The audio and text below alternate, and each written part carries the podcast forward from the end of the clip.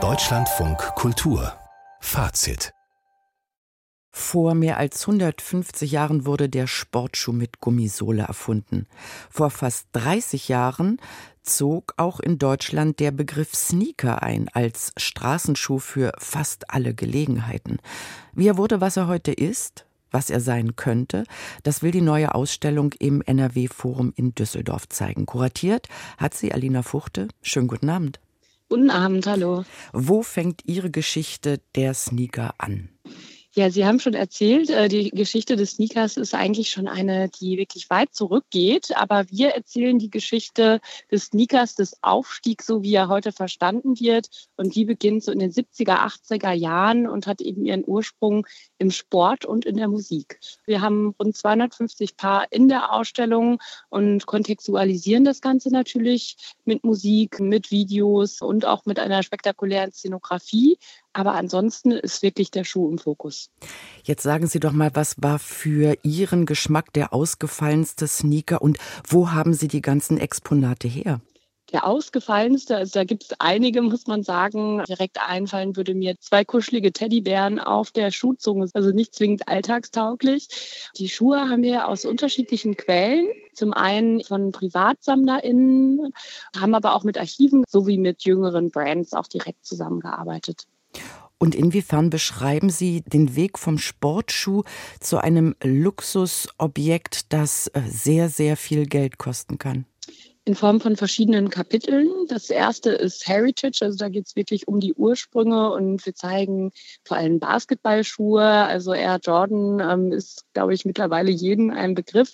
Und da haben wir wirklich den Air Jordan 1 auch in allen 20 Farbvariationen von 1985, was schon eine Seltenheit ist. Und aber auch eben die Schuhe, die die Breaker und MCs auf den Hip-Hop-Partys getragen haben. Ein Kapitel heißt aber auch Hype, wo es wirklich auch um diese Faszination Faszination des Sneakers auch als Investment möglicherweise geht und die Jagd nach dem Schuh.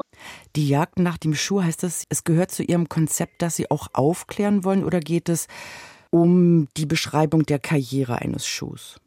Man kann, denke ich, bei uns auf jeden Fall was dazulernen. Zum Beispiel im Kapitel Hype haben wir Begriffe wie Deadstock, das bedeutet umgetragen, oder Raffle, das ist eine Verlosung, wo man keinen Schuh gewinnen kann, sondern die Möglichkeit, ihn zu kaufen, was für viele tatsächlich schon ein Hauptgewinn ist.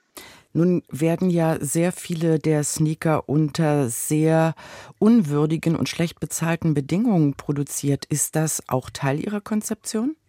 Ja, wir haben auch ein Kapitel mit den Ansätzen im Bereich Nachhaltigkeit. Man muss natürlich sagen, die Sneaker-Kultur oder die Modebranche allgemein sind per se nicht gerade nachhaltig, aber es gibt große wie kleine Marken, die da verschiedene Wege versuchen, abbaubare Materialien oder Möglichkeiten, dass der Schuh möglichst lang am Fuß bleiben kann, wie eben Reparatur, äh, Recycling etc. Aber auch Unternehmen, die tatsächlich ihre Technologien Open Source stellen, die nachhaltigen, so dass alle das mitnutzen können für eben eine gemeinsame nachhaltige Sneaker-Zukunft. Das heißt, Sie blicken lieber frohgemut und optimistisch in die Zukunft als in die, wie ich schon sagte, teilweise schlechte Gegenwart?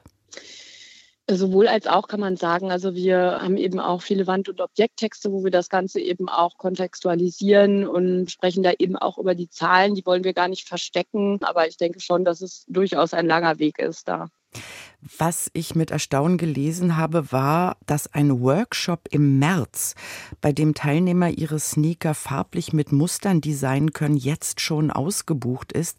Und ich habe mich gefragt, brauchen junge Leute zum Anmalen ihrer Sneaker heute eine Anleitung? Können die sich nicht einfach hinsetzen und mal drauf losmalen, wenn sie ihre Sneaker individuell gestalten wollen? Können sie natürlich auch. Also das machen, denke ich, auch viele. Ähm, wir waren natürlich auch sehr erfreut. Ja, es ist spannend, also einfach dieses Do-it-yourself und sich individuell da auszudrücken. Ähm, bei der Schuh von der Silhouette ist ja immer sehr ähnlich. Das sieht man auch in der Ausstellung. Und umso spannender ist es dann eben, den mit kleinen Details ähm, zu verändern und zu pimpen sozusagen, zu customizen. Und das ist dann eben auch bei uns möglich. Da gibt es schon auch bestimmte Techniken und Materialien, die man vielleicht nicht so zu Hause rumliegen hat sagt Alina Fuchte. Sie hat im NRW-Forum in Düsseldorf die Sneaker-Ausstellung kuratiert, die bis zum 26. Mai zu sehen ist. Ich wünsche Ihnen noch einen feinen Restabend. Vielen Dank, gleichfalls.